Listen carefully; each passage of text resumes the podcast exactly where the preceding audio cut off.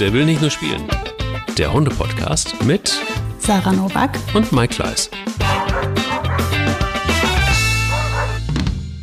Ich mag es sehr persönlich, wenn auf dem Feld vor mir, wenn ich da so drauf gucke, ein Hase sitzt und das ein oder andere Grashalm mümmelt. Ich mag es nicht, wenn ich weiß, die Hunde müssen dringend raus. Mhm. und der Hase sitzt immer noch in aller Ruhe da. Guten Morgen, liebe Sarah. Ist das ein Guten schönes Morgen, Bild oder ist das ein doofes Bild? Es ist ein schönes, bekanntes Bild und Hase ist auch nicht mein bester Freund, wenn ich den sehe. Ich liebe ja Hasen, tolle Tiere, aber in Kombination mit Hund immer so eine Sache.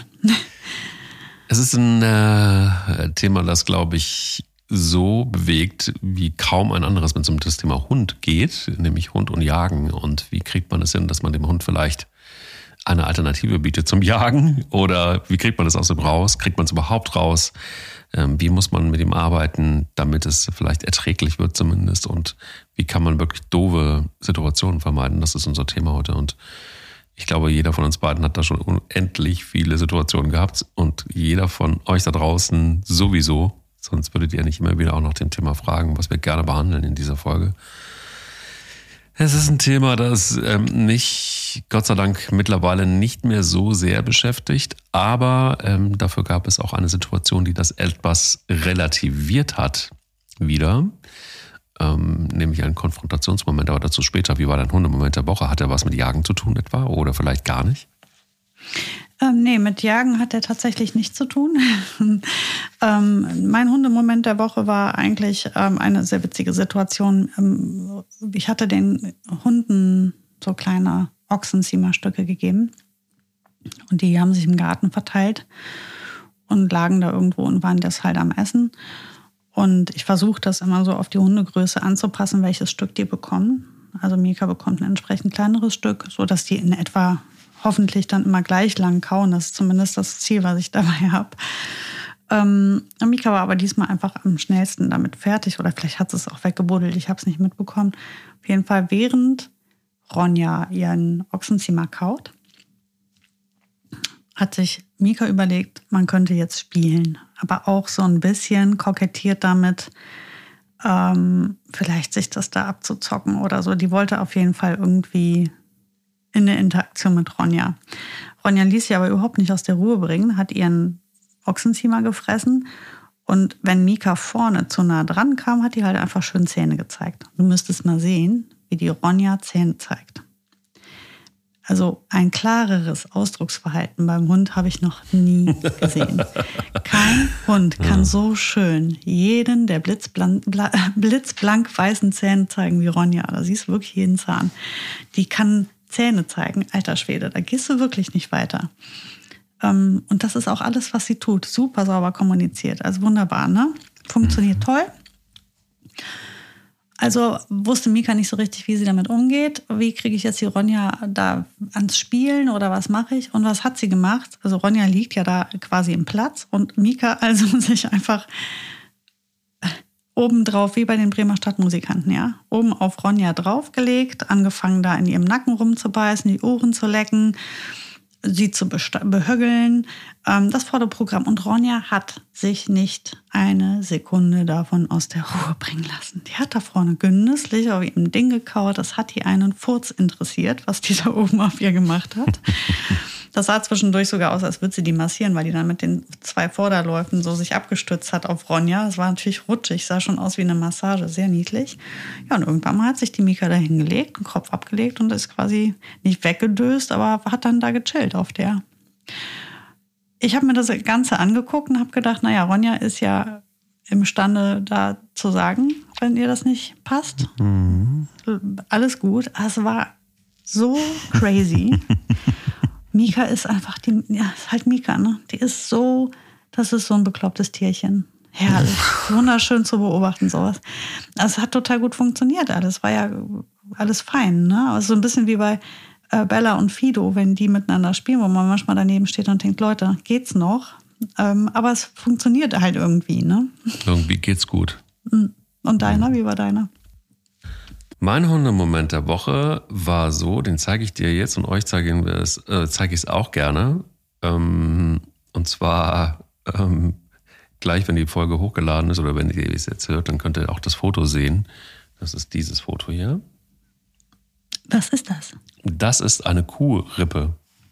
Oh du meine Güte, ist das groß. Also da Mhm, das sieht man erstmal, wie klein die Bella ist auch, ne? Ja, das, ja, da kannst du mal sehen.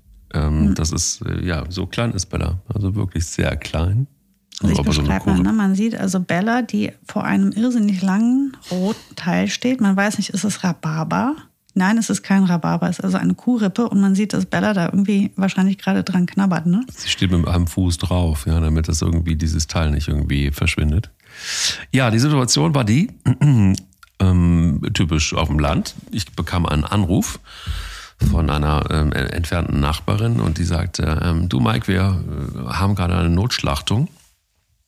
Äh, Vom Nachbarn, der, die Kuh hat sich irgendwie das Bein gebrochen und äh, das ist das Ende und dann musste sie notgeschlachtet werden und wir, wir schlachten gerade und beziehungsweise zerlegen gerade das Tier. Es sind sehr viele Knochen da.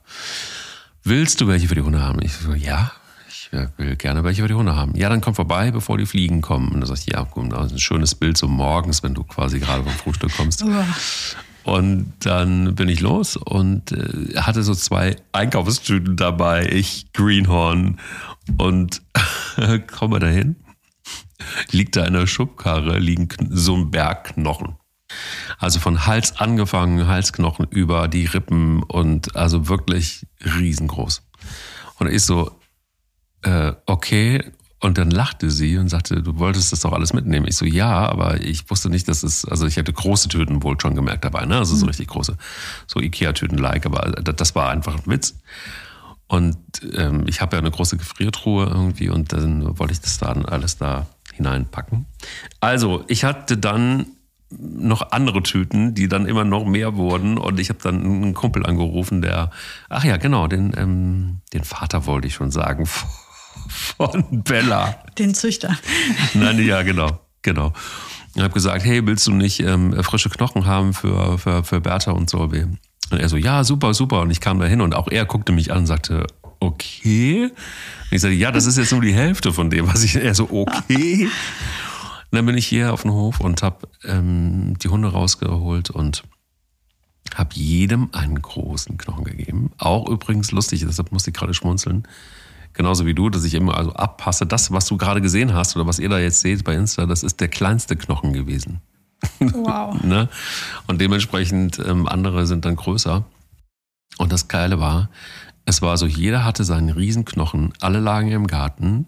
Es war, sah aus wie wirklich eine Löwenparty, die Fressparty, die gerade jetzt irgendwie ne, irgendwas gerissen haben.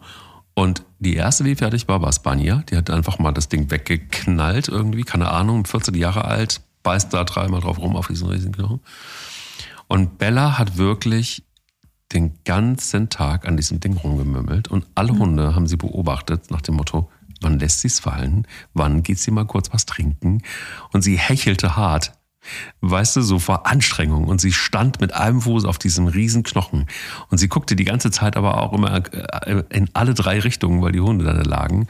Und das, dieses Bild irgendwie war so unfassbar. Aber, und das fand ich irgendwie toll, es war zu keinem Moment irgendwie doof oder so. Ne? Es war nicht so, dass irgendwie der eine dem anderen den Knochen weg und es gibt Ärger und es gibt keine Ahnung und Zähnefletscherei, sondern man hat wirklich gewartet, bis Bella diesen Knochen dann auch losgelassen hat. Und wer hat sich den dann geschnappt? Äh, Tipp mal. Pelle. Nein. Es war. Spanja. Nein, es war Bilbo. Bilbo. Ja, das siehst du mal, wie schnell. Total blöd getippt. Ja, Bilbo war ähm, sehr souverän. Ähm, der brauchte gar nicht der, der Erste an den Knochen zu sein, sondern ähm, er blaffte einmal nach links und blaffte einmal nach rechts. Da hat sich Platz gemacht. Hat sich Platz gemacht Ja, okay. und hat in aller Ruhe diesen Knochen verspeist. Was Bella völlig, sie war völlig außer sich. Ähm, aber ich habe dann auch gesagt, ja, Naja, nach einem ganzen Tag kauen. Ich glaube, Bella, das, Ja. die war wahrscheinlich, die hat so gut gepennt, oder?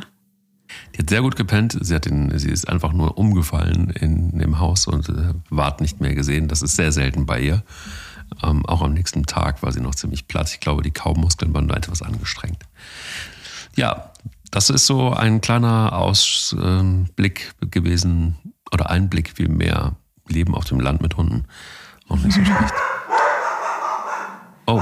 Das ist ein Einblick in mein Leben in der Stadt mit Hunden. Ich dachte, da wäre vielleicht ein Reh vorbeigelaufen oder ein du, ja, oder nee, das ist hier nicht sichtbar. Ähm, Ich vermute, dass jemand über unseren Zaun guckt oder sowas. Das kann, da werden die ganz wild. Oder ein Eichhörnchen. Ne? Jagen Eichhörnchen sie dann auch? Ach so, nee, das, die Türen sind geschlossen. Also ähm, wenn, dann gucken wir durchs Fenster. Ähm, ja, wenn jemand über unseren Zaun guckt, ist das nicht so gut. Das Hm. sollte man lieber nicht machen. Also das ist, ist natürlich, also ich meine, aber auch ganz okay, weil es ist ja Territorium und äh, Eindringlinge sind nicht erwünscht. Ich muss sagen, ich bin da auch gleicher Meinung. Das sollen die ruhig kommentieren, wenn das einer macht. Finde ich auch. Mich nervt es auch nicht. Würden Sie den äh, diesem äh, Menschen hinterherjagen, würde er über den Zaun ähm, klettern? Mein Hund? Mhm. Also die Boogie früher auf jeden Fall. Als die Okay. jung war. Als die jung war, kam die auf äh, über zwei Meter. Also zwei Meter, zweieinhalb hat die geschafft. Ähm, einfach mit Gas geben und dann laufen die die ersten Stücke und den Rest ziehen die sich so hoch. Das ist aber typisch Mali auch einfach. Ne? Ähm, also Boogie würde über einen zwei Meter Zaun springen, wäre sie noch jung. Und die anderen beiden nein, das trauen die sich nicht. Also Mika, selbst wenn sie wollte, selbst wenn ihre Ohren sie, Ohren sie tragen würden darüber, irgendwie im Flug oder so, die kämen über keinen Zaun. ja, und Ronja traut sich das nicht. Nee, nee. Also Menschen Das werden nicht. nicht gejagt, das ist bei meinen auch so. Menschen werden nicht gejagt, ähm, die werden nur gestellt. Nein, auch nicht. ähm, aber äh, großer Spaß ist auf jeden Fall, Fasane sind sehr gerne genommen. Die werden gerne gejagt. Und ähm, was wird noch gerne gejagt? Ähm, Hasen sowieso, ja klar. Das war ja der Einstieg in die Folge auch. Die, das, ist das, das ist das Lieblingsjagdding. Und äh, Rehe geht so. Rehe ist, sind wir jetzt geheilt. Es hat jetzt eine Situation hier im Garten gehabt. Habe ich hier schon, ja. Das war ein Hirsch, der sich verfangen hat im Hühnerzaun. Das war, ähm, ja, das war richtig krass. Und seitdem ist Hirsch, mit dem haben sie Bekanntschaft gemacht, schon nicht mehr so unbedingt angesagt. Ja, mit der Jagd ist es ja so, es so viele Meinungen und so viele ähm, Studien und so viele Bücher und so viele Hundetrainer und so viele, so viele, viele äh, Worte zum Thema Jagd gibt in Kombination mit Hund, dass man wirklich nicht mehr weiß, ähm, was ist jetzt richtig, was ist falsch. Da tue ich mir selbst als Hundetrainerin zwischenzeitlich schwer mit. Ähm, noch eine Fortbildung, noch eine Fortbildung, noch eine Fortbildung und das Chaos ist perfekt. Ähm, weil wirklich einfach jeder anders denkt über, zu diesem Thema oder andere Erfahrungen damit gemacht hat.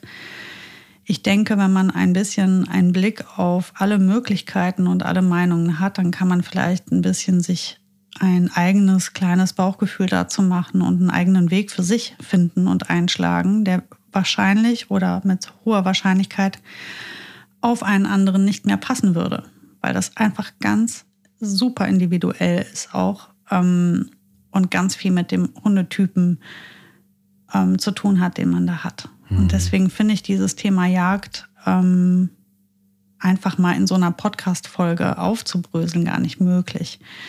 Ähm, was wir aber machen können, ist einfach so ein bisschen ein, ein, ein Überblick über dieses Thema mal versuchen, darüber zu sprechen, Überblick uns zu verschaffen. Und sollten unsere Zuhörer da noch tiefer in die Materie gehen wollen, könnten wir das ja immer noch ähm, nachziehen. Ähm, aber ich würde mal so anfangen, erstmal ähm, zu klären, dass es ja Jagdhunde gibt und dann gibt es ja die jagenden Hunde. Also die Jagdhunde sind ja die Hunde, die für die Jagd ähm, ausgelesen wurden, also gezüchtet wurden und gemacht sind. Es gibt ja verschiedene Arten von Jagd. Es gibt ja Treibjagd, es gibt Hetzjagd, es gibt die Jagd, also apportieren quasi, also ein Hund, der auf die Jagd mitkommt, aber gar nicht jagt, sondern apportiert. Dann gibt es ja Hunde, die sollen ja nur Fährten lesen und sagen, wo was ist. Es gibt Hunde, die selber aktiv werden bei der Jagd. Also es, auch das ist so super facettenreich und umfangreich. Also auch da, äh, du hast einen Jagdhund. Das heißt ja nicht, dass der Jagdhund so ist wie der andere Jagdhund oder der andere Jagd. Das sind alles Hunde, die mitkommen zur Jagd, aber die haben halt völlig verschiedene Aufgabengebiete und sind also auch einfach komplett unterschiedlich in ihrer in ihren Stärken und Schwächen, was das angeht. Also auch da gar nicht zu vergleichen. Und dann gibt es ja überbegrifflich. Also Hunde, die jagen gehen, jagende Hunde. Und da muss ja kein Jagdhund für haben, um einen Hund zu haben, der jagen geht. Ähm, so geht es mir beispielsweise. Ich habe ja keinen einzigen Jagdhund, aber alle drei gehen jagen. Also habe ich auch jagende Hunde. Mhm.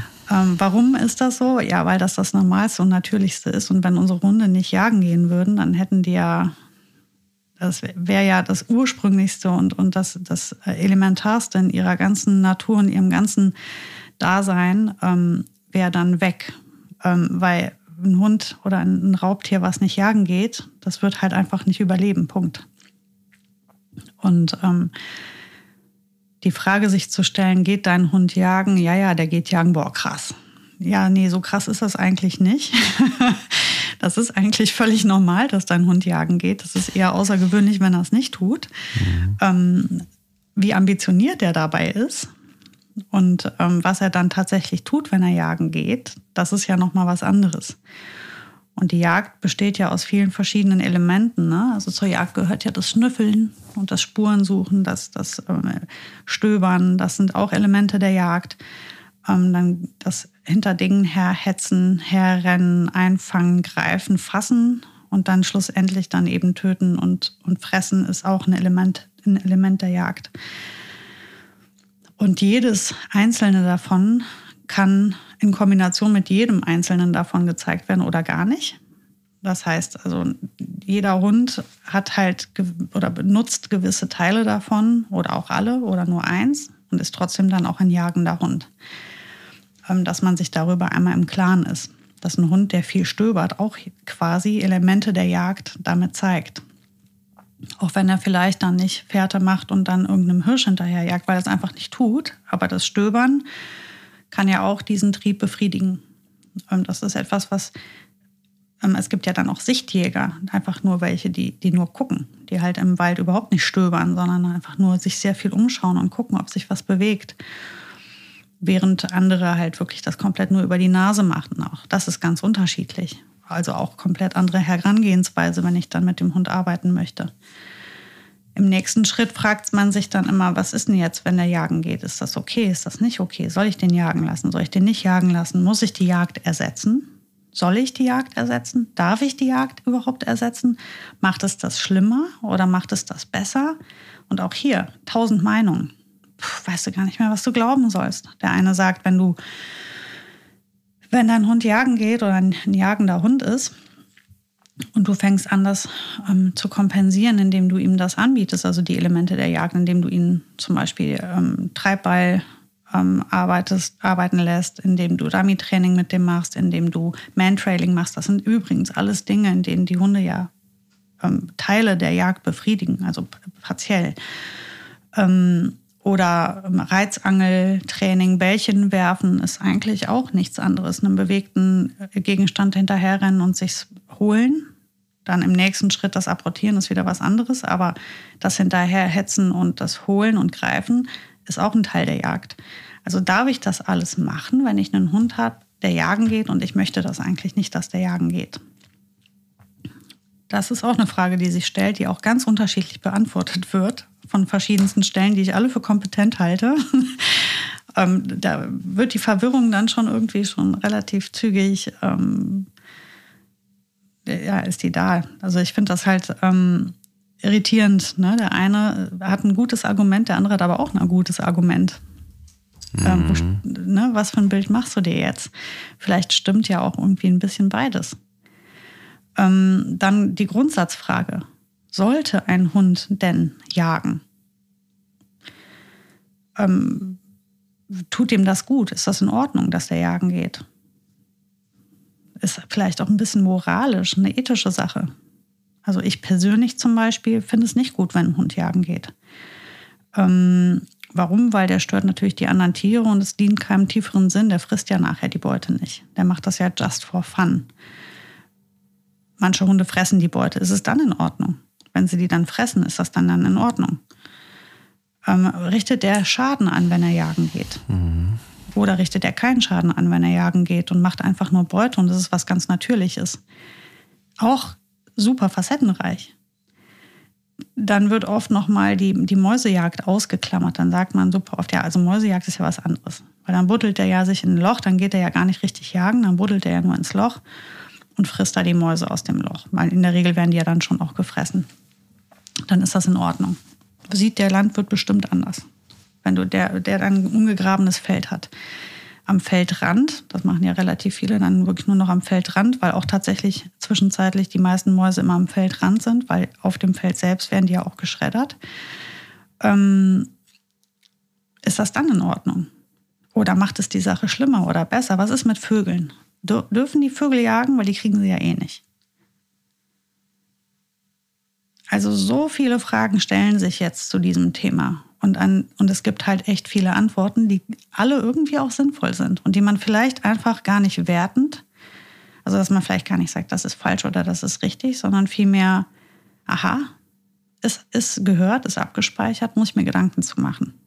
So würde ich das halt vielleicht mal sehen mit der Jagd, dass man sich das einfach immer anhört und sich ein eigenes Bild da, daraus macht, weil es echt schwer ist. Ich finde es wirklich schwer, dann, dann einen geraden Weg zuzufinden.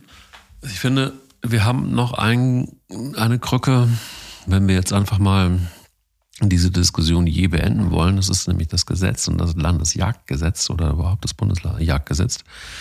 Es ist so, dass ähm, ja, äh, dass Hunde immer noch nach wie vor, wenn sie als wildernd gelten, ähm, vom Förster erschossen werden dürfen.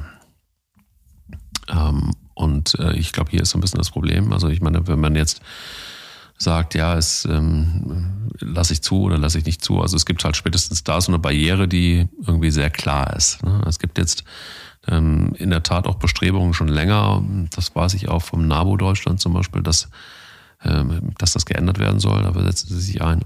Aber ich weiß auch, dass es eben ja eine Riesendiskussion ist. Und ich weiß auch, dass vom Prinzip es so ist, dass dann ein Jäger sich äh, wirklich auch rechtfertigen muss und er muss gute Argumente haben, warum er den Hund erschossen hat, weil das natürlich massiv in die Eigentumsrechte des Hundehalters eingreift ähm, und dementsprechend ja, muss er was dazu sagen. Aber in der Praxis sieht es natürlich anders aus, wie so oft. Also ich glaube, hier ist einfach tatsächlich so ein bisschen ähm, hm, wie soll ich sagen, schwierige Situation.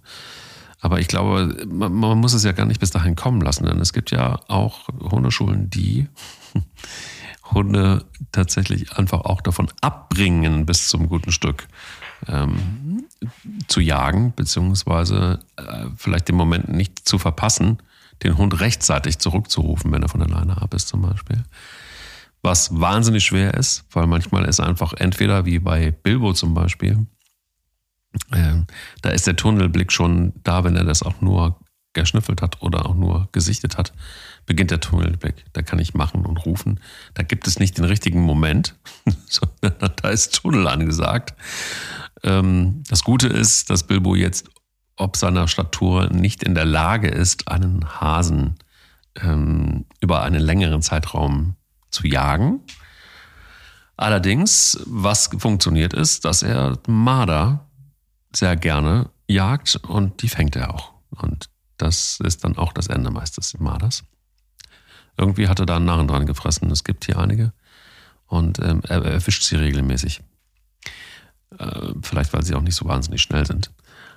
Aber ich glaube, es ist einfach wirklich so eine schwierige, ja, eine schwierige Sache. Ein Hund, wenn er von alleine ab ist, dann vielleicht zu überreden, doch bei dir zu bleiben, weil irgendwas geiler ist als der Hase, das Reh, der Tiger, der Elefant?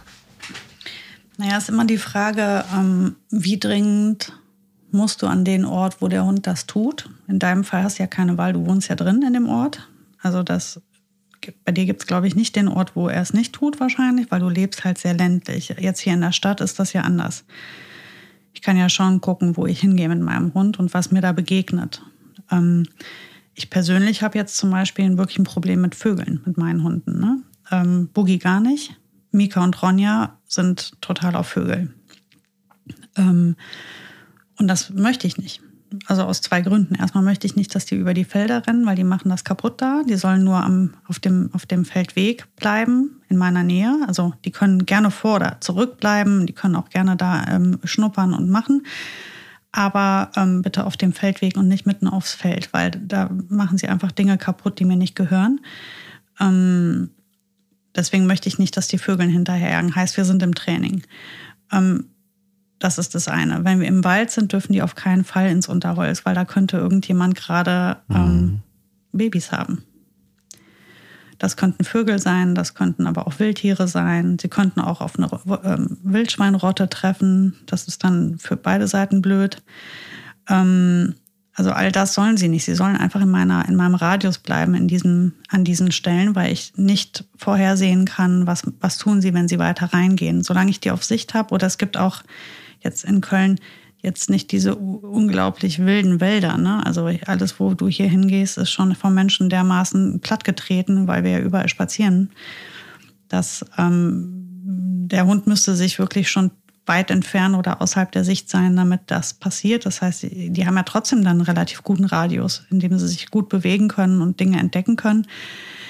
Hier ist halt wichtig zu wissen, habe ich meinen Hund denn dann noch, kann ich den noch abrufen, habe ich den noch unter Kontrolle oder nicht? Und damit steht und fällt seine Freiheit. So, und was an der Leine nicht funktioniert oder in meinem Engradius nicht funktioniert, wird ja auf 50 Meter auch nicht funktionieren oder noch weniger. Heißt, ähm, ich muss gucken, dass mein Training in der Basis schon mal stimmt, damit ich da dann Schritt zwei gehen kann. Das ist aber definitiv Schritt zwei. Und ähm, jetzt auch beispielsweise, wir gehen ja viel an, an Feldern spazieren, da wo eben nun die Vögel sind. Und da trainieren wir jetzt halt eben auch. Und ich muss halt, ich kann jetzt gerade im Moment eben keine Musik hören, wenn ich spazieren gehe oder mich entspannen, weil ähm, ich jetzt die ganze Zeit sehr aufmerksam sein muss und sie halt erwischen muss, wenn sie den Vogel gesichtet haben. Das ist der Moment, wo ich sie eben anspreche. Und jetzt muss ich halt gucken, dass sie sich für mich entscheiden. Das liegt ja wiederum bei mir, ob sie sich für mich entscheiden. Ähm, hängt ja immer, also ein Hund ist ja schlicht und ergreifend ein maßloser Opportunist. Der macht ja nur das, was für ihn sinnvoll ist.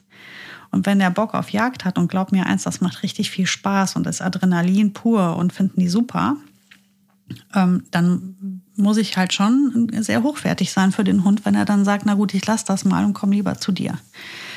Ähm, da fahre ich ein bisschen zweigleisig. Natürlich ähm, bedeutet das in unserem Alltag sehr viel Training an vielen anderen Stellen. Wir haben ja das Thema Frust bereits angesprochen, weil auch hier geht Frust, äh, spielt Frust eine Rolle. Nicht jagen gehen dürfen ist halt frustig oder macht frustig. Ähm, zum anderen frage ich mich natürlich, was ist der Kick für meinen Hund in dem Moment? Ähm, jetzt kommen wir wieder in diese Ebene, wo sich die Meinungen ähm, sehr unterscheiden ich fahre sehr gut seit langer, langer, langer Zeit damit zu sagen, ich bediene ein, einzelne Elemente der Jagd selber mit meinem Hund. Das heißt, ähm, das Radfahren, das hatten wir in der letzten Folge ja, ist ein Teil davon. Dass mein Hund rennt und sich zügig bewegen darf und körperlich quasi ausgelastet ist, beispielsweise durchs Fahrradfahren oder aber auch, weil wir sehr viel spazieren, ist ein Teil davon. Das ist schon mal eine ganz gute Voraussetzung dafür, dass der nicht so schnell diesen Impuls hat, losrennen zu wollen, weil er da auch einfach vielleicht schon ähm, ja, gut ausge ausgelastet ist. Ähm, dann als nächstes ist es ja dieses Fangen oder, ähm, oder diesem hinter Dingen herrennen. Jetzt gibt es diese Meinung, wenn ich mit meinem Hund das mache, also wenn ich, sagen wir mal jetzt, Beispiel ähm, ähm, mit einem Dummy spielen das kennst du ja aus meiner Hundeschule. Also du hast einen, einen Zergel und da ist ein, ein, äh, eine Schlaufe dran für deine Hand und die lässt man quasi auf dem Boden her. Ähm, also die zieht man ein Stück über den Boden, nimmt die in die Hände, zieht sie vor dem Hund weg. Er muss sie halt fangen und dann machst du ein kleines kurzes Reiß- und Zerspiel mit dem Hund. Das ist ein Beispiel. Oder auch Ballspielen. Das sind so Sachen, die halt auch ein Hund, der sehr zum Jagen neigt, aufpitchen könnten, sagt man. Ich persönlich habe halt die Erfahrung gemacht, dass ich meinen Hund dadurch viel besser für mich begeistern kann. Ja, es kann sogar sein, dass er dadurch ähm, gegebenenfalls in der Jagd noch eher dazu neigt, darauf zu reagieren. Aber es liegt ja bei mir dann wiederum meine Erziehung so gut stehen zu haben, dass ich das abbrechen kann. Ähm, das ist so ein bisschen mein Ziel dahinter. So, und was ich auf jeden Fall mit jedem meiner Hunde mache, mhm. sind diese Spiele. Ball weniger, weil ich halt einen Balljunkie im Haus habe, der sich vergisst. Und dieses Junkie-Ding, das ist nicht, finde ich nicht gut. Das heißt, Ball ist bei uns eher weniger, aber was ich viel habe, sind Zergel oder Seile oder Tücher, wo die Hunde ähm, sich also beißen, wir reißen und zerren, wir werfen es, sie bringen es, wir reißen und zerren wieder. Und dieses Spiel miteinander, ähm, das befriedigt die Hunde sehr. Das deckt ganz viel gut ab. Die sind da sehr glücklich und zufrieden und das tut denen sehr, sehr gut. Und ich kann das auch mitnehmen auf den Spaziergang. Und wenn ich meinen Hund abrufe aus einer Jagdsituation und der kommt zu mir und ich belohne ihn damit, ist die Wahrscheinlichkeit, dass er beim nächsten Mal wiederkommt, einfach höher, als wenn er zu mir kommt und ich dem eine trockene mhm. Krokette reindrücke. Das ist, also ich sage jetzt mal so, ich bin ja kein Wissenschaftler, ich habe da auch keine Studie zugemacht. Aber ich habe halt viele, viele, viele, viele Hunde trainiert. Und ich hatte immer jagdlich orientierte Hunde. Jeder meiner Hunde ist gerne jagen gegangen. Und ich habe sie bestens im Griff dadurch, dass ich das anbiete. Wichtig ist ja nur die Spielregeln dazu. Was nicht cool ist, ist ein Hund, der dann nicht mehr spazieren geht, weil er die ganze Zeit nur an das Zergel denkt. Das wäre zum Beispiel, wenn ich einen Ball mitnehmen würde auf den Spaziergang dann kannst du davon ausgehen, dass die Boogie ja. sich keinen Meter mehr von mir entfernt. Dann würde die gar nicht mehr ihren Spaziergang genießen. Dann, das wäre auch kein Spaziergang. Sie würde dann zwar auch laufen, ihre Füße bewegen, aber das wär, die wäre die ganze Zeit nur bei dem Ball. Deswegen ist ein Ball für mich keine Option. Das ist einfach, es gibt Hunde, die, wenn die so abgehen auf, auf Bälle beispielsweise, dann würde ich das einfach lassen. Das ist nicht gesund. Ähm, aber jetzt ein, ein schönes Reiß- und Zerrspielzeug dabei haben, egal was, ist ja, also ich habe ja so Dummies extra dafür, ähm, ist eine gute Sache. Und der ist in der Tasche und der bleibt da auch drin und den holst du halt alle Jubeljahre mal raus mhm. als mega Jackpot. Und wenn mein Hund halt irgendwie aus der, aus der Jagd abbricht und zu mir kommt, dann gibt es halt auch einen mega Jackpot. Ähm, das kann bei dem einen Hund eine Fleischwurst sein, aber in aller Regel ist, wenn du da was Gutes etabliert hast in die Richtung, so eine Belohnung einfach auch schon sehr hochwertig. Ähm, jetzt ist halt immer die Frage, darf der denn überhaupt irgendwas jagen oder eben nicht? Und da scheiden sich halt einfach die, die Geister total. Ne? Ich denke, er sollte keine Tiere jagen, wenn es möglich ist. Das sollten wir einfach den anderen Tieren zuliebe mal nicht machen. Beziehungsweise, wenn es passiert, ähm, was, was manchmal auch gar nicht zu vermeiden ist, ist gut, ich habe da eine Kontrolle drüber und kann rechtzeitig abrufen oder abbrechen. Und auch dann kann man es nicht vermeiden, dass die dann doch mal eine Maus haben. Das ich kann es kaum vermeiden bei mir auf meinen Spaziergängen, bei diesen Buddellöchern. Ähm, die, die Boogie, die ist da einfach regelmäßig erfolgreich mit. So. Ähm, ich, weil jetzt aber gerade diese Vogelproblematik auftritt, würde ich gerne versuchen, das auch jetzt einfach zu beenden mit den Mäusen. Also ich würde gerne meinem Rudel jetzt von nun an das nicht mehr gestatten. Und das ist auch kein Problem, das einfach zu ändern. Es ist auch gar kein Problem zu sagen, ab jetzt machen wir das nicht mehr weil ich das entschieden habe. Da können meine Hunde gut mit umgehen. Auch die Boogie, die jetzt einige Jahre buddeln durfte, wird das ab jetzt einfach nicht mehr dürfen. Und ich habe die Regeln einfach geändert mhm. und sie wird damit leben lernen müssen. Weil ich das nicht, also was nicht funktioniert, ist, dass ich ähm, einen entspannten Spaziergang habe mit drei Hunden, einer buddelt und die anderen dürfen nicht und gucken zu. Ey, das ist, das ist einfach ätzend. Also darf keiner buddeln und wir laufen einfach alle zügig weiter und machen eine andere Runde, die größer und länger ist. Ähm, weil ich dann einfach diese Vogelsache besser in den Griff kriegen werde. Und diese Vogelsache bringt ja zwei Probleme mit sich. Einmal rennt dein Hund völlig unkontrolliert in der Gegend rum, wie Hans Kuck in die Luft, weil der guckt ja nach oben. Zum anderen kann er dir ja auf eine Straße rennen. Das heißt nicht nur, dass er Felder oder Dinge kaputt macht oder Leuten vors Fahrrad rennt, sondern er kann auch einfach auf der Straße landen. Das ist voll gefährlich. Und die Vögel finden es halt auch nicht cool. Ne? Das ist für die Vögel auch nicht witzig. Also von daher, das sollte, sollte man versuchen, in den Griff zu kriegen. Und ein gutes Element dafür ist halt einfach eine Schleppleine.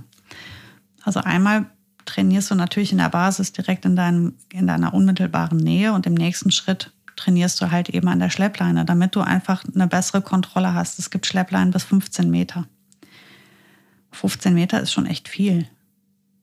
Ähm, und wenn du, du musst nur halt selber wissen, wie weit 15 Meter sind. Aber man sieht ja auch, wann die Leine langsam sich dem Ende neigt und du musst halt immer noch drauf treten können. Aber das Drauftreten wäre halt das, die, letzte, der letzte, die letzte Handlung, die man macht. Eigentlich in einem Training würdest du ja immer versuchen, den Hund vorher über deine Arbeit zu dir zurückzuholen und die Schleppleine nicht zu nutzen. Die nutzt du ja nur dann, wenn es nicht anders geht. Das ist halt sozusagen wie, wie hier dieser Nothebel im Bus. Wenn es nicht anders geht, dann muss man den halt mal betätigen, aber ansonsten versucht man irgendwie anders klarzukommen. Und ähm, auch für den Wald eine gute Sache. Also wenn ich im Wald spazieren gehe und mein Hund verschwindet gerne mal im Unterholz, weil der irgendwas wittert oder irgendwas gesehen, also gerade Sichtjäger, ne, wenn du irgendwo wohnst, wo halt auch mal Rehe sind oder sowas. Und gerade da muss ich sagen, ja, ist nicht cool, wenn, wenn ein Jäger äh, schießt, aber ist auch echt nicht cool, wenn dein Hund da Rehe jagen geht. Das ist einfach nicht cool. Ähm, und nicht in Ordnung. Und der macht da, der bringt da die ganze, ähm, die ganze Wald, äh, äh die ganzen Waldbewohner voll durcheinander es ist ja nicht selten, dass Tiere Fehlgeburten haben, weil sie gerade von einem Hund gehetzt wurden. Das ist einfach nicht mhm. vertretbar. Das ist nicht in mhm. Ordnung. Da gibt es keine Ausreden. Das darf nicht sein. Oder die machen Nester von, von Vögeln kaputt, die halt am Boden sind. Und das ist, ist, ist, ist nicht in Ordnung. Das ist im Übrigen in Feldern auch so. In Feldern sind ganz viele Rehkitze. Und ähm, wenn ein Hund durch ein Feld durchrennt und anfängt da die Rehkitze zu jagen, die dann auch in irgendeiner Ecke kollabieren, ist das, ist das einfach nicht in Ordnung. Und ähm, wenn du so einen Hund hast, dann bleibt dir nichts als die Schleppleine. Weil dann wirst du so lange mit dem Hund an der Schleppleine laufen, bis der das, bis du den im Griff hast, dass er so eine Nummer nicht abzieht. Also entweder geht er nicht mehr los oder aber er ist abrufbar. Und wir kommen um ein echt hartes Training nicht drum herum. Ähm, bei Boogie war das super, super extrem mit den Kaninchen. Du erinnerst dich, Mike, mhm. in Köln haben wir echt ein Kaninchenproblem. Also in Köln so ab 16, äh, 17 Uhr gibt es kein Gebüsch, wo nicht hunderte Kaninchen drin sitzen. Ähm, das ist echt so nervig. Ne? Das hast du auf, wenn du abends oh, oder früh morgens ähm, in einen Kölner Park gehst, guckst du über die Wiese, siehst du die überall hoppeln. Das ist natürlich für Hundehalter der totale Horror. Ähm, und ja, und das macht, kann einen Spaziergang sehr unentspannt machen. Und als Boogie, ich glaube, die war, ey, wenn es hochkommt, ein halbes Jahr, als ich angefangen habe. Ich bin ähm, damals in, in Longerich gab es ähm, ein Autohaus und daneben eine Hundewiese. Ey, die war, das war, eine, das war eine, eine Epidemie da. Das war wirklich, da saßen so viele Kanickel, sowas habe ich noch nicht erlebt. Und ich bin extra zum Trainieren immer dahin gefahren. Ich habe mir in der Basis alles reizarm aufgebaut und als und Boogie ist halt echt jemand, der sehr schnell lernt und sehr, sehr gerne arbeitet. Ich habe mir das halt gut etabliert und dann sind wir da arbeiten gegangen und zwar abends in der Dämmerung. Und ich habe mit dem Hund genau da gearbeitet, zwischen den Tausenden von Kanickeln, direkt neben dem Bau. Da haben wir gearbeitet und glaub mir eins, die Boogie kann ich aus der Jagd abrufen, aber frag nicht, die kommt. Die ist absolut zuverlässig. Also ich, ich habe also Respekt davor, dass du das gemacht hast. Ich habe ähm, ehrlicherweise auch genau solche Situationen. Ich hatte, das war mir einfach zu stressig. Ich kenne die Situation in Köln auch. Gibt auch in anderen Städte, da ist das ähnlich. Ähm, also es war mir einfach auch wirklich irgendwie auch zu nervig deshalb, weil ich das Gefühl habe, ich kann das irgendwie, alle können den Spaziergang einfach nicht mehr genießen, weil es einfach auch so eine komplette Reizüberflutung war und dann natürlich auch in der Stadt ein Sicherheitsfaktor, ganz klar. Ähm, selbst dann, wenn du dann den Hund mal irgendwie kurz von der Leine abmachst und ähm, dann hast du dann einen Hasen, der irgendwie, einen Kanickel, der über die Straße hoppelt. Das sind alles Szenarien, die man nicht braucht. Und dementsprechend bin ich dann auch wirklich meistens ähm, irgendwo gegangen, wo die halt eben nicht waren. Und dann bin ich irgendwann rausgezogen, wo ich dann dachte, komm, wenn er dann mal einen Kanickel jagt, dann ist es nicht so schlimm. Aber nun hatte ich es jetzt irgendwie im Fall von Spaniel und auch mit einer Hündin zu tun, die irgendwie ja total überhaupt nicht abrufbar war, was wir da alles probiert haben. Ähm, bis hin zu dem Zitronenwasser, das dann irgendwie ähm, von unten hochgeht. Kein Zitronenwasser war. War es nur Wasser? Das war nur Wasser. Das war ich nur glaube, Wasser. Äh, ich hatte, ich will ehrlich sein, ich glaube, ich hatte das sogar mal mit Zitronenwasser probiert, weil es einfach. Mh, mm, hm, ich glaube ja. Echt? Ich hatte es mal probiert. Boah, nee, ich, nee, ich nee bei dir nicht. Sicher, bei dir nicht. So bei dir nicht. Ich hatte dann, ich habe es dann mal ausprobiert, aber das war. Ah, okay. Ähm, äh, ja, das war alles überhaupt nicht von Erfolg gekrönt. was von Erfolg gekrönt war, das war, das ist bei Pelle so, das ist bei Spanier so, das ist bei Bella so, bei Bilbo, wie gesagt, nicht, ähm, ist, wenn ich den Hasen vorher sehe oder irgendwas, was interessant ist und ich dann wirklich sehr eindringlich sage, du bleibst jetzt hier ne? oder du bleib, bleib, dann ist es auch so, dann machen die das auch. Ähm, ich habe sie auch da, wo ich weiß, dass da ab und zu mal irgendwelche Tiere sind, immer in meiner Nähe, so dass ich sie dann im Zweifel auch festmachen kann. Und bei Pelle ist es ganz krass, ähm, der hat von mir zweimal wirklich verbal echt einen Einlauf gekriegt. Und ich habe genau das gemacht, was wirklich normalerweise total falsch ist, nämlich als er zurückgekommen ist vom Jagen. Ähm, ich hatte aber das Gefühl, er checkt das, wenn ich jetzt mit ihm wirklich tatsächlich ins Gebet gehe. Und er wusste auch sofort, dass das, was er da gemacht hat, einfach überhaupt nicht geil war. Ich habe das dann noch verstärkt und das ist zweimal passiert und seitdem macht das sehr selten wenn überhaupt, eher gar nicht mehr. Weil er weiß, er kriegt richtig Ärger einfach. Und da hat ein Hund wie Pellet gar keinen Bock drauf. Weil der da. Ja, das ist halt Glück, ne, dass der so sensibel dafür ist. Das ist halt mega gut. Aber es sind halt so viele, gerade die, die jagenden Hunde, die auch Jagdhunde sind, die das wirklich so echt im, im Blut haben. Ähm, da ist das manchmal so dramatisch, was sich da für Szenen abspielen. Und ich meine, die Hunde, die, die jagen und reißen sich dabei halb den Körper auf und merken das nicht. Weil die so voll sind mit Adrenalin. Was willst du, wie viel Ärger willst du noch machen? Die spüren ja nichts mehr. Die spüren sich nicht mehr. Die spüren ihren Körper nicht mehr. Die sind in einem totalen Rausch. Ähm, und das ist so selbstbelohnt, dass, dass du da nicht mehr viel machen kannst. Und deswegen ist halt da, genau wie du eben gesagt hast, der Trick dieses frühe Sehen und, und früh schon arbeiten. Ganz cool ist auch, wenn man es schafft, es umzulenken, weil Hunde ja einfach auch echt gerne arbeiten und gerne einen Job haben. Und wenn man, das ist auch etwas, was halt echt gut funktionieren kann, gerade bei Hunden, die, bei denen das so dramatisch ähm, tief sitzt, dass man nicht mehr weiter weiß, dann ist halt echt gut, du du bringst denen einfach was bei, was damit zusammenhängt. Also zum Beispiel auch nicht zu sagen, ich unterbinde das und deckel das einfach weg, weil das ist einfach so tief in dem Hund drin. Du kannst dem diese Gefühle nicht nehmen. Du kannst ihm auch diesen Trieb und diese, dieses Bedürfnis gar nicht nehmen. Du kriegst es nicht aberzogen. Ähm, ne, dieses sogenannte Anti-Jagd-Training, klar kann man das so nennen, keine Frage, aber das impliziert eigentlich, dass man das wegkriegt aus dem Hund und das kriegst du aus keinem Hund weg. Das ist äh, sein, sein, sein, seine tiefste Natur ist das. Ähm, gemeinsam die Tiere zu beobachten. Also zum Beispiel alleine schon, gerade bei, bei so Sichtjägern, ähm, ist das manchmal gar nicht, also das Einzige, was noch hilft, sozusagen, zu sagen, wir setzen uns jetzt zusammen hier hin und gucken. Das kann auch schon ganz befriedigend für den Hund sein, zumindest gucken zu dürfen. Und dann nervst du den auch nicht mit irgendwelchen Übungen oder sowas, sondern das Einzige, was er tun soll, ist sich hinsetzen. Du sicherst ihn, dass er nicht losrennt ja. und man guckt. Das ist schon etwas, was auch für viele Hunde wirklich wohltuend ist. Und jetzt denkt man, ja, aber dann fixst du den erst recht an. Nein, du befriedigst einen Teil seiner Bedürfnisse damit. Ähm, Natürlich ist damit das Problem nicht gelöst, aber du hast schon ein alternatives Verhalten etabliert vielleicht, nämlich, dass wir es uns angucken und nicht unbedingt hinterherrennen direkt. Ähm, dann kannst du ja auch hingehen und so wie du einem Hund beibringen kannst, dass er einer, eine Spur, einer Spur folgt, sich dort ablegt oder einer Spur folgt und dann verbellt oder einer Spur folgt, dich holt und dich dahin bringt.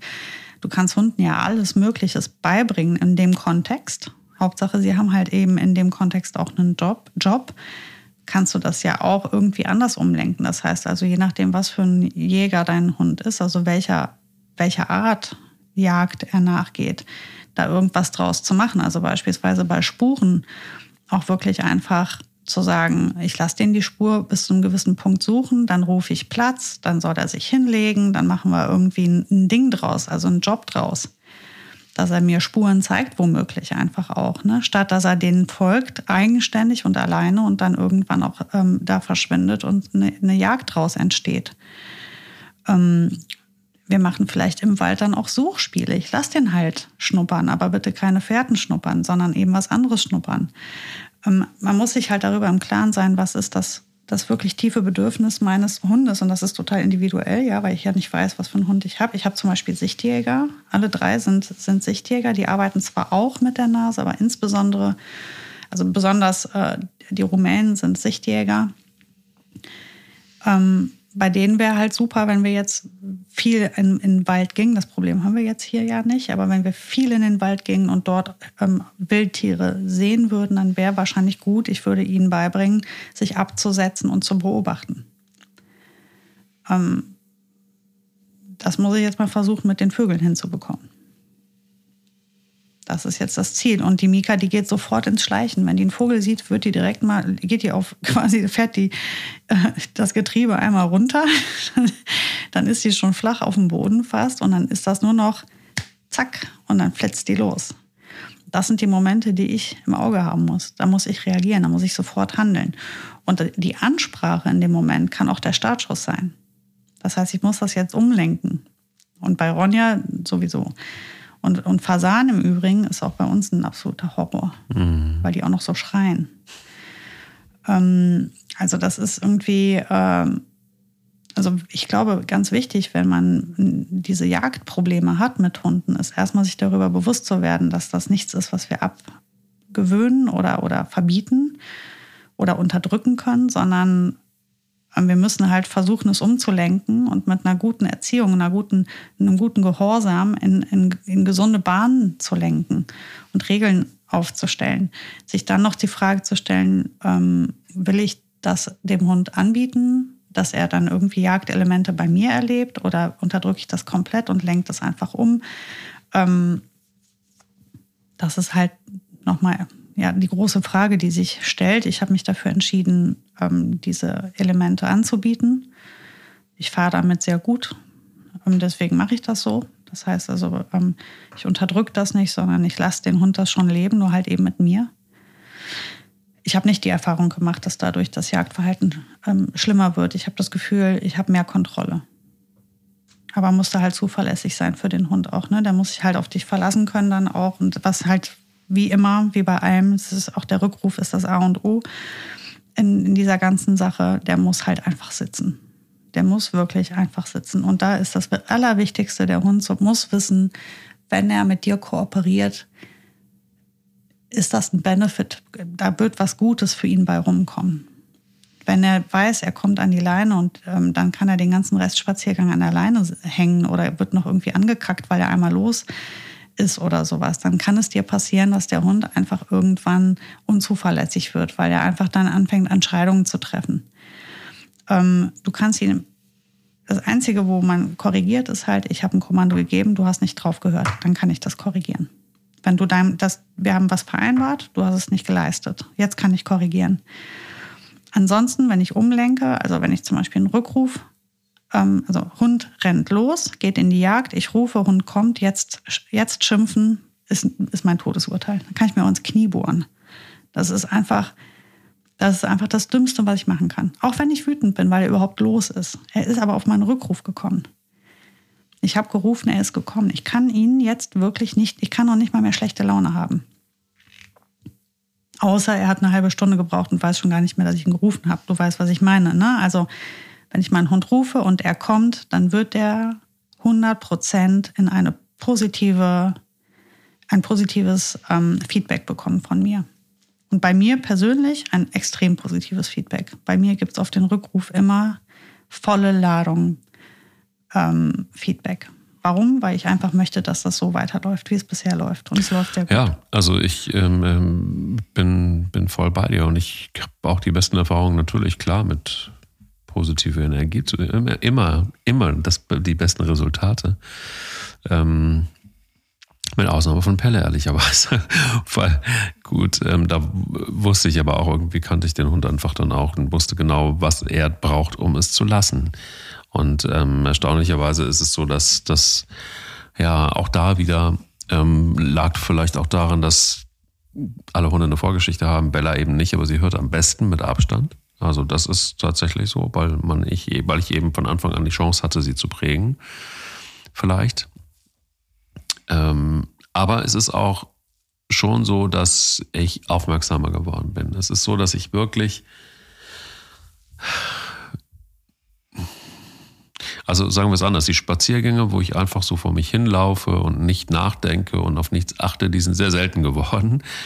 Es ist eben so, dass man eben, mit, wenn man mit Hund unterwegs ist, einfach auch eine Verantwortung hat. Und und logischerweise auch fürs, für andere Tiere. Und ich finde auch immer dann, wir, wir reden immer alle so, ja, wir müssen die Natur schützen und wir müssen achtsam sein und so weiter. Aber dann wird der Hund, darf machen, was er will. Das ist irgendwie auch irgendwie sehr merkwürdig, finde ich, weil ich glaube, was Verantwortung angeht, da gehört eben einfach auch dazu, dass wir Tiere schützen, dass wir andere Tiere schützen. Und ähm, ich weiß auch, ich kenne auch, in meinem Freundeskreis gibt es auch Leute, die lassen ihre Hunde einfach ja, machen um es mal so zu sagen. Und die leben auch irgendwo auf dem Land. Und es gibt natürlich regelmäßig Ärger. Und es geht so weit, dass die jetzt auch lang das erste Mal angezeigt worden sind, weil die Hunde eben ähm, Hasen nachgestellt haben und so weiter. Und es gab auch schon, ähm, ich glaube, ein Förster oder ein Jäger, der dann, weil der Hund, weil er gesehen hat, wie der eine von den Hunden einen Hasen gekillt hat, dann auch eine saftige Rechnung geschickt hat. Das war gar nicht so ohne lass mich lügen, aber ich meine, das wären irgendwie 200 Euro gewesen oder so. Das war schon, war schon was. Also ich glaube einfach wirklich, dass das, das A und O ist, dass man den Hund beobachtet und rechtzeitig vielleicht an die Leine nimmt oder rechtzeitig abruft. Ähm, das Üben selber ist, glaube ich, wahnsinnig schwer. Also ich glaube, wer sich auf den Prozess einlässt, der hat dann wirklich ein neues Hobby. Mhm, nämlich das Hobby vielleicht Konfrontation und den Hund rechtzeitig abzurufen oder überhaupt abzurufen. Juhu, also da ähm, glaube ich, da braucht man sehr viel Zeit für und auch sehr viel Geduld und auch sehr viel Nerven. Und äh, ob es überhaupt funktioniert, ist ja die Frage. Also ich könnte mir gut vorstellen, aber das wirst du viel besser wissen, dass es eben Hunde gibt, die kannst du trainieren, wie du willst, aber da ist der Trieb größer als alles andere. Mhm. Genau, absolut. Und die da ist das halt einfach blöd gelaufen. Die können halt in, an den Stellen dann auch einfach nicht von der Leine. Ne? Das ist halt echt schade. Ähm, ja, also es ist halt so. Ne? Es ist immer so, man, das ist ein Fakt. Nicht jeder Hund ist äh, aus der Jagd ähm, herauszutrainieren bzw. zu kontrollieren, aber die meisten schon. Ähm, es ist nur halt echt viel Arbeit viel Disziplin und man muss auch so eine gewisse Fehlerfreundlichkeit haben. Ne? Also ähm, ich weiß noch, wie, wie verzweifelt manche Leute zu mir kamen und gesagt haben, ich weiß nicht, was ich machen soll. Der hatte Jagderfolg. Und dann waren die Leute total verzweifelt, weil die dachten, weil sie es auch gelesen hatten, weil man ihnen das vielleicht auch oft gesagt hatte, wenn der Hund einmal Jagderfolg hat, dann wird der niemals wieder in den Griff zu kriegen sein. Mumpitz. Mhm ist das. Natürlich ähm, ist es besser. Er hat keinen Jagderfolg, keine Frage, aber das ist jetzt ja auch nicht so. Das ist immer dieses, dieses kategorisch, äh, klein, so, so kleinteilig denken. Ähm, man muss sich da echt ein bisschen breiter aufstellen, gedanklich und einfach wirklich mal das große Ganze sehen, zu sehen auch, wie facettenreich das ist, zu sehen, wie facettenreich der Hund ist und auch zu sehen, wie viele Möglichkeiten die Hundeerziehung uns bietet. Ähm, und dann halt auch wirklich einfach zu gucken, wenn ich mit einem völlig unausgelastet, total jagdlich orientierten Hund in den Wald gehe, wo gerade richtig was los ist, wildtiermäßig, ist das denn jetzt wirklich die allerbeste Entscheidung? Oder kann ich vielleicht hingehen und sagen, ich versuche meinen Hund grundsätzlich sehr gut auszulasten über viele verschiedene andere Kanäle, arbeite ganz fleißig an der Erziehung, an der Kontrolle über den Hund, an meinem Grundgehorsam und mache die Basis erstmal ganz stabil. Und dann gehe ich dann mal in den Wald, wenn, wenn da richtig was los ist und traue mich erst im, im, im zehnten Schritt in diese Situation, die ja einfach total schwierig ist. Da zu starten, einfach zu sagen, das ist Gott gegeben und das muss jetzt laufen mit, mein, mit, meinem Dritt, mit meinem echt schlechten Rückruf, meinem schlechten Grundgehorsam und der Hund ist vielleicht auch erst kurz da und und jetzt gehe ich in eine ganz schwierige Situation und will die irgendwie meistern. Das kann ja nur chaotisch enden. Also man muss ja irgendwie schon strukturiert an das Ganze mhm. rangehen und sich halt auch einfach mal einmal bewusst machen, wen habe ich denn da überhaupt? Wie gesagt, die sind ja so unterschiedlich.